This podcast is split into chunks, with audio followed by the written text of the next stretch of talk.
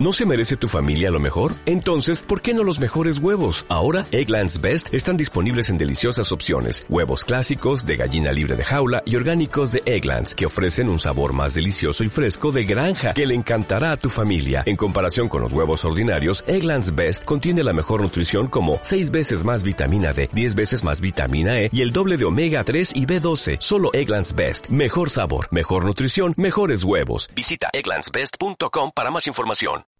Hola y bienvenidos una semana más a nuestro podcast de Gestintur, la empresa de consultoría especializada en el sector hotelero.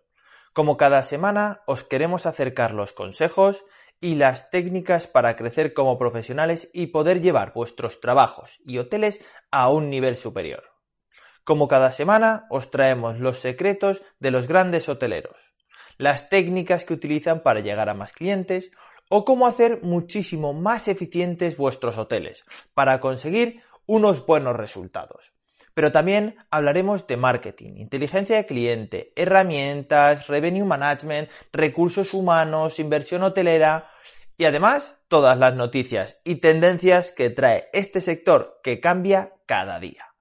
Como muchos sabéis, somos unos enamorados de este sector tan apasionante y maravilloso que es el turismo y por ello, como es evidente, solo se puede hacer cuando nuestro hotel consigue sus objetivos. Cuéntanos, ¿tu hotel consigue sus objetivos?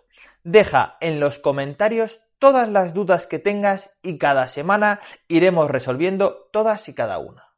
Recuerda que puedes escucharnos en Spotify, iTunes e iVoox y estar en contacto con nosotros a través de nuestro canal de YouTube, pero también en Instagram, Facebook y sobre todo en nuestra web www.gestintour.com. ¡Comenzamos!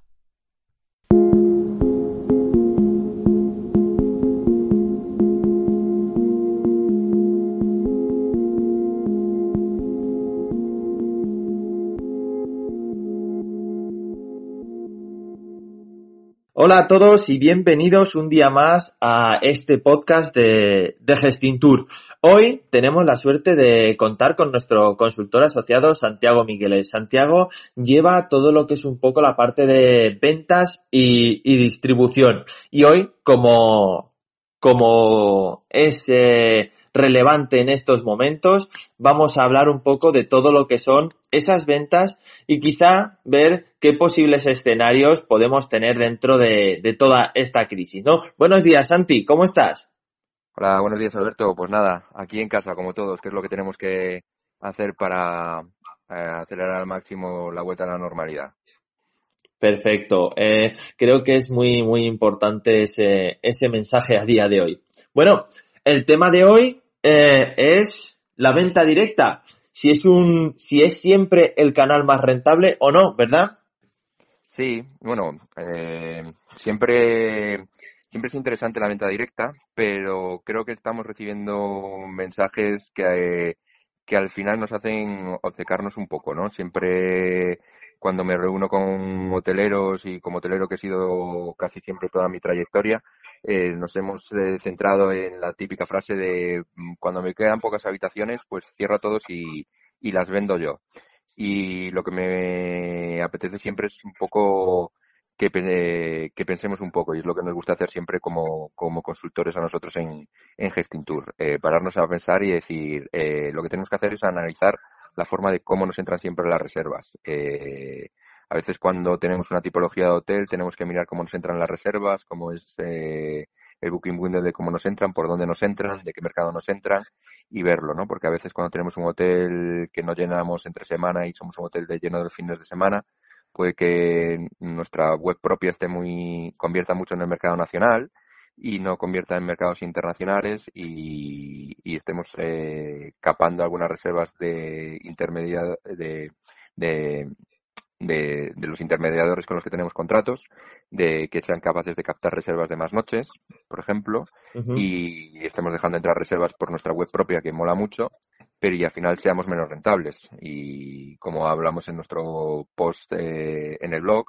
pues un ejemplo de una reserva de, de cuatro de, de, cuatro noches de una web, por ejemplo, Booking o Expedia de 365 euros, o una web de fin de semana de, de una pareja que pueda venir a pasar el fin de semana de 225 euros. Eso realmente, si tenemos en cuenta, al final nos deja a nosotros 70 euros más una reserva de una web que, de una reserva que nos entra por, por una web intermediada. Eso sí, nosotros somos, eh, tenemos una buena analítica de datos a través de, de todo nuestro personal y aquí eh, es cuando entra una cosa que hablamos mucho también siempre con nuestros eh, clientes, aquí entra mucho el trabajo de todo el del personal, tanto del, desde que hacemos la parametrización del channel, desde la persona que mete la reserva, que meta bien todos los datos, la persona que hace el checking, con lo cual entran también los recepcionistas, las personas de reservas, los de administración cuando comprueban bien la facturación, que todo se haga correctamente, ayudarán luego pues tanto la persona de revenue como de dirección pues eh, hagan bien la toma de decisiones y bien este tema de tanto ya no solo del tema de tarifas, sino que es muy importante la elección de los canales que dejamos abiertos y cerrados, la elección de las estancias mínimas, que todo eso al final mm, ya no solo es la, el tema de tarifas, al final yo creo que la importancia del, del revenue y la maximización de ingresos, más allá de las tarifas, que hoy en día sí que ya con un buen RMS pues está hecho, eh, empieza a estar en esas elecciones de canales de abrir y cerrar y en las estancias mínimas, restricciones, y eso que es lo que al fin y al cabo está en la mente del, del revenue y del director, que son los que toman las decisiones con la herramienta que te da el, el RMS. Al fin y al cabo, piensa que con esta decisión que, con este ejemplo que estamos poniendo de una habitación un día, eh, un fin de semana son 70 euros, lo ponemos por todas las semanas del año y por el número de habitaciones que hagamos, pues estamos hablando de mucho dinero con una sola decisión. Exacto, ¿no? Una pregunta para, porque sabes, bueno, eh, que todas estas, este conocimiento, estas técnicas, esta estrategia, quizá muchas veces están muy implantadas en, en cadenas hoteleras, y hablo de cadenas ya alguien que tenga dos, tres establecimientos en adelante, ¿no? Pero no están tan, no han calado tanto en el hotelero independiente, ¿no? Cuando, cuando hablamos de, de crear este pool, de analizar eh, previamente pues todos los canales que vamos a utilizar para comercializar y hacemos las estrategias de, de pricing para cada uno de estos canales. Estas, estos análisis, ¿crees que se deben hacer previamente cuando planificas tu estrategia comercial o en el día a día? Eh, a ver, evidentemente nosotros lo que lo que decimos es el análisis lo hacemos eh, cuando llegamos y es un análisis que recomendamos que se haga siempre que se va a hacer contratación. O sea, eh, por ejemplo, un vacacional, cada vez que se termina la temporada debe hacer este análisis y luego es un análisis que debe ir haciéndose periódicamente, debe estar dentro de las eh, tareas de los revenues y es un análisis que tiene que ir tanto en, en en el análisis de ventas como en el análisis de, créditos. Es otra de las patas que debe ir también en, en, la, en, la pata, en, la, en la pata del revenue, ¿no? que es una de las cosas que nosotros demandamos mucho también cuando hacemos eh, consultoría, que es eh, y que echamos en falta en, muchos de los hoteles, que tenemos en cuenta cómo, cómo ingresamos, pero no tenemos en cuenta muchas veces cómo cobramos. Y encontramos muchos hoteles que, que, que tienen muy en cuenta, pues eso, cuál es el canal más rentable, pero nos encontramos un revenue que piensa que está llevando muy bien la contratación y resulta que luego hablas con el de administración y está peleado con ese canal que es muy rentable y resulta que probablemente pues deje un problema de, de tesorería a la empresa porque ese canal va a ir a la quiebra.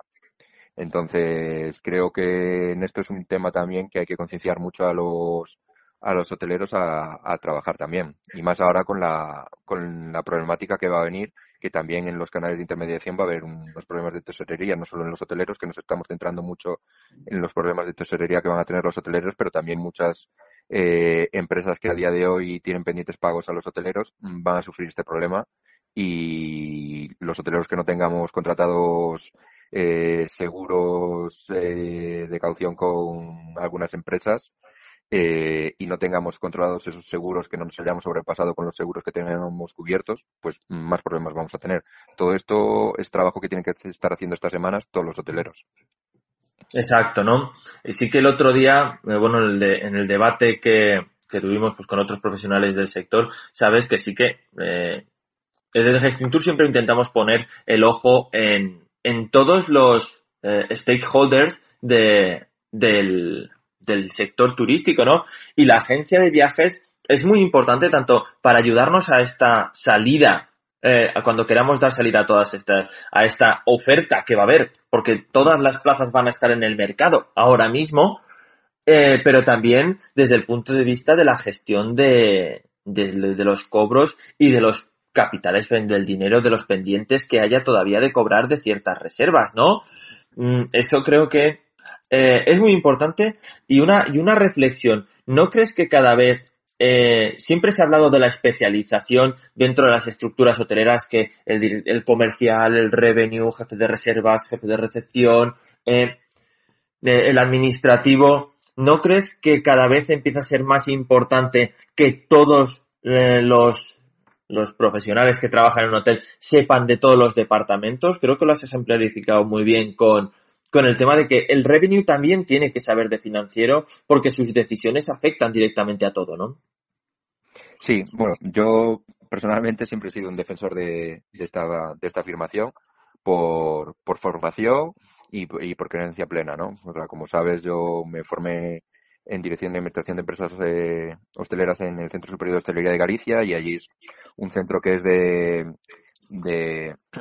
te vas formando en distintos departamentos con formación teórica y práctica y vas pasando por todos los departamentos y allí lo que te inculcan es que tienes que ir pasando por todos los departamentos para ir aprendiendo cómo tendrás que dirigir a cada una de las personas que, tendrás a tu cargo en un hotel. Entonces te obligan a saber absolutamente y a morder el polvo en todos los departamentos para que luego así no sepas por dónde eh, está pasando tu personal, ¿no? Entonces sepas la problemática que tiene cada uno, sepas la problemática y también, mm, yo lo he visto desde el punto de vista, sepas por dónde te pueden engañar, porque no olvidemos que eh, también muchas veces pasa eso, ¿no? En plan, no, yo es que, es que necesito más personal, ¿no? Es una frase que muchas veces lo escuchamos. Y es verdad, muchas veces hay mucho agobio de, eh, personal, pero es que otras veces no lo hay. Entonces, es la perfección haber estado en todos los, en todos los departamentos para saber cuándo esta afirmación es verdad y cuándo es mentira, eh, cuándo no puedes apretar más a tu personal, cuándo, eh, cuando no, porque yo he visto auténticas barbaridades de ver de camareras de pisos eh, limpiar 30 habitaciones. Eso es una barbaridad. Una veces entonces, ese tipo de cosas, pues, eh, son aberraciones. Y yo, entiendo que es que cuando hay personas obligando a hacer eso, es que no han limpiado una habitación en su vida. Entonces, eh, mm, todo el personal que trabaja en un hotel tiene que saber de todos los departamentos. Entonces, cuando el de ventas nunca, nunca ha visto lo que cuesta cobrar una factura, eh, es un problema. Cuando el de administración nunca ha visto lo que cuesta pisotear una calle en el Reino Unido para conseguir que los ingleses vengan a tu hotel en las islas o a Benidorm, es un problema. Eh, todo eso siempre son pequeños problemas que hacen pequeñas fricciones en el sistema. Digamos que todos los que todos los departamentos la gente sepa un poco los demás departamentos es como el aceite para un motor. Exacto, estoy, estoy totalmente, totalmente de acuerdo contigo. Y hablando un poco de, del conocimiento. Bueno, ayer en el live que teníamos con, con nuestro otro consultor, con, con Dani Agar, hablábamos de que nosotros siempre tenemos la costumbre, yo tengo la costumbre en todas las formaciones, charlas, hacer una pregunta a los hoteleros eh, y les pregunto si alguno sabe cuánto les cuesta una habitación, ¿no? Eh, uno de cada veinte son los que son capaces de responderlo, ¿no? Y ahí es donde vienen muchos problemas también en comercialización, revenue y muchos elementos, ¿no? Pero con toda la situación que estamos teniendo ahora, ¿cómo crees que, va a cambiar eh, la comercialización? ¿Crees, ¿Crees que esta situación va a afectar a, la forma en la que comercializamos los hoteles a día de hoy? Eh, yo creo que un corto, yo lo que estoy haciendo eh, a corto plazo, yo lo que estoy recomendando y haciendo es un, y analizando es una vuelta a los básicos, eh, pero, es un plan, un plan a largo plazo, ¿vale? Es un plan a largo plazo, es una vuelta a los básicos con una mente puesta en, en, en, con un seguimiento muy férreo, pero yo creo que sí que hay que volver a los básicos, sobre todo aquellos hoteles que vayan que tengan esos problemas de tesorería y los demás. No nos olvidemos cómo, cómo se han creado los grandes imperios en el, en, la hotelería española, sobre todo en el vacacional, y al final es de la mano de los grandes eh, de los grandes operadores extranjeros que además son los que van a poder conseguir el, el volumen cuando esto pueda remontar y, son los grandes magos de las campañas para conseguir las reservas. Y al final, mm, de la mano de estos son los que vas a poder conseguir remontar la cosa. O sea, con tu magnífica página web, un hotel independiente o una pequeña y mediana cadena hotelera mm, no va a conseguir el volumen de reservas que necesita para conseguir la liquidez para afrontar las aperturas. Lo vas a conseguir volviendo a los orígenes de y cada vez menos porque los grandes teleoperadores mm, cada vez hay menos y cada vez tendrán los mismos problemas de liquidez que estás teniendo tú. Pero son los que tienen el poder para captar ese volumen de reservas. Y creo que vamos a volver a ver contratos del tipo de los que había hace unos años y de las grandes flotas. Lo que no tenemos que ser es eh, dejarles hacer lo que sea, o sea, el control férreo sobre ellos, sobre los controles de precio, los controles de cupos, vigilar mucho los eh, extracupos, no dejarles vender reservas ficticias como se hacía en el pasado, como vive en Canarias, pues yo que sé, los típicos tour italianos que yo he visto pasar reservas con nombres de la selección italiana, eh, cosas de esas, pues eso es lo que sí no se puede permitir como se permite en el pasado. Pero sí que hay que volver un poco a una relación como había antes de eso para conseguir ese volumen. Eh, esos contratos de rebooking que había antes con depósitos del 50% en el que ellos hacen esas ofertas eh, de depósitos de 50 libras, 75 libras y tienes tus vacaciones pagadas para el año que viene. Ese tipo de cosas que ellos hacen muy bien. Eh, los hoteleros que tengan problemas de circulante y que no puedan conseguir eh, avales bancarios, porque mm, seamos sinceros, no muchos van a conseguir esos avales, por mucho que el gobierno de ayudas sean vinculados a avales bancarios, con los balances que vayan a tener, mm, no muchos bancos se los van a dar. Mm, pues van a tener bueno, ahí, ahí Gestintur está, está trabajando para para que para que eso no ocurra y por eso tenemos esa dualidad de, por un lado, las líneas de crédito y por otro lado, eh, el facilitar los avales para, para que lo tengan. Pero sí que es cierto que incluso... porque tienen que hacer frente a, los, a, lo, a, lo, a lo que tienen pendiente de pago de lo que se va acumulando estos años y hacer frente a la puesta en marcha del, de, estos meses y hacer frente a la puesta en marcha del establecimiento. Exacto. Son los que tienen. O sea, el, el, lo, que, lo, que se puede conseguir ahora con esto capital es para estos meses, pues para, para el pago de los alquileres, de la gente que nos ha ido, la gente que no te da los ERTES para mantenimiento de los hoteles. No nos olvidemos que hay que seguir pegando agua y luz porque no está habiendo moratorias. Eh, que hay recibos pues de los 30 y 60 días de todas las cosas que de los hoteles que han estado abiertos en enero, en febrero, pues que se tienen que ir pagando y luego pues las cosas que se tienen que ir. Ya veremos pues las facturas de Booking, las facturas de Expedia, de momento no se han mojado en qué se van a hacer con ellas. Ayer me parece que Dani que comentaba que ellos el alquiler sí que lo han, han hecho una Sí, lo han paralizado.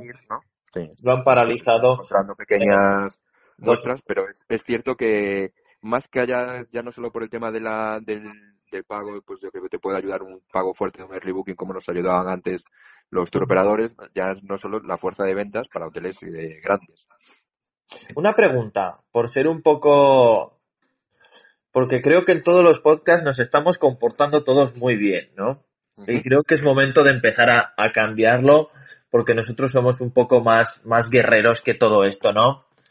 Eh, ¿qué, qué, qué, le dirías a, todos estos, eh, estas personas que han estado echando pestes de, de, la distribución tradicional, hablando de que si robaban al hotelero, que, bueno, pues todos estos comentarios que todos hemos escuchado y que la única forma de sacar adelante los hoteles era la venta directa. ¿Qué le dirías tú y qué le tiene que decir a eh, esos canales a, esta gente, ¿no? ¿Cómo, ¿Cómo, lo ves? Bueno, yo lo veo que, que evidentemente dentro de una de cualquier eh, negocio que haya, hay alguien que arriesga mucho que es el que construye el edificio y es el que más apalancamiento va a tener. Pero una vez que construyes el edificio, eh, ahí no se acaba el negocio. O sea, empieza una cadena que es en la que alguien promociona, en la que alguien mueve todo para conseguir que alguien vaya hasta allí. Entonces, eh, uno elige en qué parte del negocio quiere estar. Evidentemente, a nivel costes fijos, pues probablemente es la que menos riesgo tiene, pero tiene su riesgo. Nosotros hemos elegido en qué parte del negocio queremos estar. Siempre habrá la parte en la que diga que el consultor eh, no ha puesto en riesgo su dinero, ¿no? Que es la frase que escucharemos siempre. Eh, bueno, yo sí he puesto en riesgo mi dinero con un negocio una vez y lo he perdido. Claro. Pues, yo sí lo he hecho. ¿Vale? Entonces, eh, sé lo que es perderlo. Eh, ellos ponen en riesgo su dinero también. Eh, nosotros como hoteleros, yo me considero hotelero porque siempre he estado en ese lado, eh, hay cadenas hoteleras que han intentado hacerlo, no lo han conseguido. Mm, entonces no seremos tan buenos como canales de distribución, somos buenos como hoteleros, ellos son buenos como canales de distribución, hay que respetarlos y hay que colaborar con ellos. Eh, dicho esto, una vez que se colabora con ellos, lo que hay que hacer es respetarlos y hay que marcarles férreamente. O sea, si en el momento que hay que decirles hasta aquí es hasta aquí, pero sin dejar de colaborar. Yo esas cosas de romper contratos, igual que a ellos me daba la risa cuando hacían esas cosas de a la nevera, a la no sé qué, pues creo que desde nuestro lado esas cosas de a la nevera, romper del contrato y tal, pues... pues ¿Qué, ¿qué, del año 2000 es eso, no? De, del 2005, 6, ¿no? Cuando la frase de la nevera, eh, mira, creo que todos los que conozcan el significado de esa expresión se adaptarán muy bien a la nueva forma de, de comercialización, ¿no? A ver, eh, yo tengo mis dudas con respecto a esto. O sea, creo, quiero creer que de, quién es el cliente. Mm, el cliente al final lo ha reservado en esa plataforma y te ha elegido a ti y tú has elegido estar en esa plataforma. Entonces, eh, si al final, al final se ha reservado en esa plataforma, tú has elegido estar en esa plataforma, salte de esa plataforma. Exacto que haya acabado en ti porque ha pagado por tu marca y ha acabado allí, bueno, pues podemos llegar a discutir y pagamos los estudios a quien sea y el lobby hotelero dirá que el porcentaje es del no sé qué y el lobby turístico será no sé qué. Planteémoslo así. Salte de la plataforma. Salte de la plataforma y así te asegurarás que, que no es por booking y todo irá para ti. Si te sales de tu plataforma ya no va a pagar por tu marca y todo irá para ti. Exacto. Pero bueno, eso también creo que también es una perspectiva muy española, ¿no? Con lo bueno, los españoles somos españoles y gestionamos los negocios con lo bueno y con lo malo, ¿no? Pero creo que también forma parte de esa perspectiva muy, muy española, ¿no? Que no se ve a nivel internacional. Sabes que, que en el modelo internacional, por un lado está el propietario del edificio, que tiene un contrato en las distintas versiones con un gestor y ese gestor luego tiene un comercializador que es esa marca, ¿no? Cada uno entiende su, su negocio y entiende perfectamente que el resto tienen que llevarse también su parte porque forman parte del entramado y del ecosistema económico de ese negocio. Eh, es, en este caso en España es como lo que el propietario quiere ser propietario, quiere ser gestor, quiere ser marca, quiere ser canal de distribución, lo quiere todo, ¿no? Y eso hemos visto pues que, que no es eh, que no es extremadamente eficiente. Bueno, Para muchos hoteles sí, ojo, ¿eh? En Estados Unidos lo han intentado hacerlo y las grandes cadenas americanas, pues su canal de distribución, aquel que intentaron hacer, no me acuerdo cuál era el nombre, pero vamos, no, no se volvió a ir nunca nada de aquello. Y y su dinero metieron allí, pero... Exacto. Pero bueno, sí que es cierto que, que al fin y al cabo eh, muchas empresas han, han, invertido muchísimo dinero en su propia marca, ¿no? Y con, y con eh, los, los programas de fidelización y demás, que eso les genera un alto tráfico de venta directa. Pero aún así, ni ellos son capaces de, de captar toda, toda la demanda para, para cubrir sus plazas hoteleras ni ellos, vamos. Bueno, dicho, dicho esto, ¿qué, qué elementos? Vamos a dar dos o tres eh, tips para ese pequeño hotelero, para ese hotel de 80 habitaciones que a día de hoy le estaba yendo bastante bien eh, con su venta directa, pues eh, vendiendo a través de su web, de, de las OTAs principales. ¿Qué es lo primero? Un consejo básico para, para que ellos empiecen a trabajar y, empiecen a pensar, porque sabes, eh, como bien dices tú muchas veces, lo que hay que fomentar es el, pensamiento reflexivo y analítico de las cosas. ¿Por dónde podría empezar un hotel que nunca ha trabajado con, distribución offline? Eh, pues ¿por dónde podría empezar para planificar esto?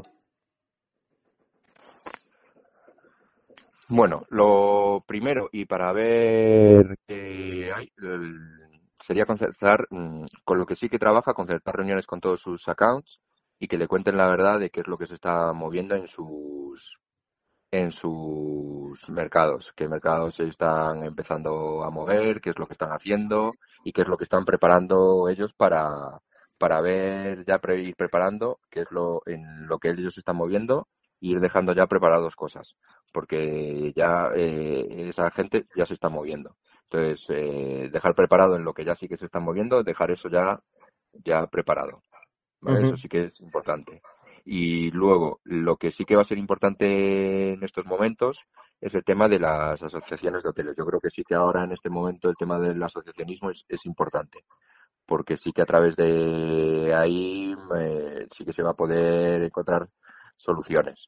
Porque el tema de lo que tienen la, la, comercialización offline es que muchas acciones para pequeños hoteles es verdad que cuesta mucho llegar. Entonces, a lo mejor el tema de asociaciones de hoteles o juntarse varios hoteles o a través de, de consultoras, llegar a pequeñas acciones de comercialización, les puede ser mucho más sencillo. Entonces, encontrar eh, qué es lo que más o menos pues también hacíamos, a lo mejor juntarnos dos, eh, hacíamos antes, yo que sé, un venidor o en destinos así de ciudad, pues dos o tres hoteles, hacer acciones de comercialización offline, pues en destinos de, en destinos emisores, pues ir a hacer alguna acción comercial. Pues eh, un poco, eso es uno de los consejos que nosotros estamos, estamos dando, pues poder hacer acciones a colectivos, pues analizar qué colectivos hay que no estén perdiendo, eh, que no estén perdiendo poder adquisitivo en estos momentos. Un poco el tema de, las vacaciones de este movimiento que está viendo ahora de me quedo en casa, eh, que se está extrapolando el me quedo en casa de confinado, me quedo en casa en mi país, eh, que vendrá después. Pues un poco estas tendencias que está viendo, analizarlas y ver cuál es la que más encaja con mi producto y, enfocarse ahí. Y de ahí llevarlo a esas eh, políticas offline.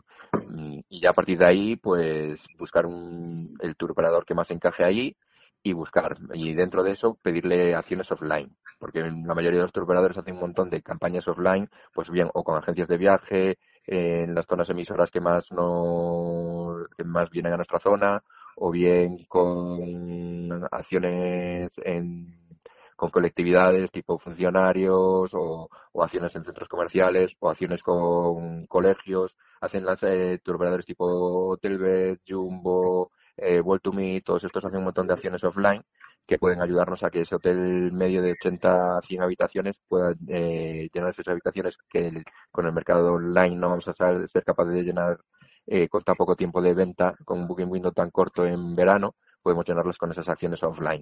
Que tendríamos que nosotros pues destinarle un poco de dinero pues con un personal nuestro a viajar esas acciones e ir acompañados de un agente de viajes de estos, de estos tour operadores. Perfecto, Santi. Pues yo creo que este tip es muy importante. Bueno, recordar a, a todos los, los oyentes, eh, tanto en España como en Sudamérica, es decir, a toda la comunidad eh, hispanohablante que nos escucha, que eh, en estos momentos, pues Gestintour eh, continúa ofreciendo el asesoramiento gratuito para todos esos hoteles que quieran resolver eh, alguna alguna de sus dudas, ¿no? Lo que sí que estamos pidiendo es que esa solicitud pues se haga vía email para que podamos gestionarla entre todos nuestros consultores, que estamos un poco desbordados. el email es info arroba gestintour.com y en ese email pues pedimos que, que nos enviéis eh, vuestras dudas eh, y a ser posible lo, lo más concretas posibles para poder daros eh, respuestas eh, directas que, que solucionen los problemas. Así que con esto eh, nos despedimos hoy. Muchísimas gracias, eh, Santi, eh, por, por estar en el podcast eh, hoy. Y nada, eh, darte de nuevo las gracias. Hasta luego. Santiago. Ya, nos quedamos en casa. Un Sí. abrazo. Un abrazo. luego. Quedamos en casa. Hasta luego.